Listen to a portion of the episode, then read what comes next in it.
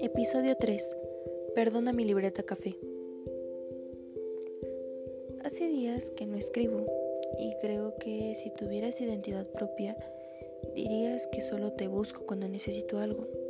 No es mi intención. De ahora en adelante te contaré todo. Mm, por ahora no tengo nada bueno. Me siento fastidiada de que mis padres siempre peleen para todos es difícil, pero ellos actúan como niños que piensan únicamente en sí mismos.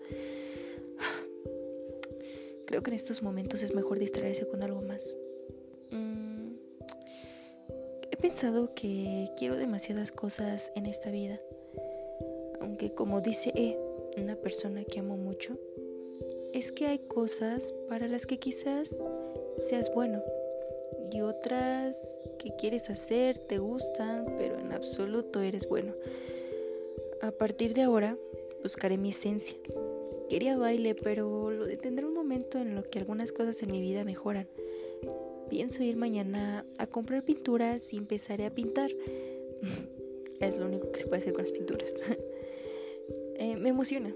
Me emociona ir a comprar pinturas porque me recuerda al primer dibujo que hice ya hace bastante tiempo, aunque ahora lo retomaré con un dibujo de la sirenita en una alcancía que me regalaron hace mucho.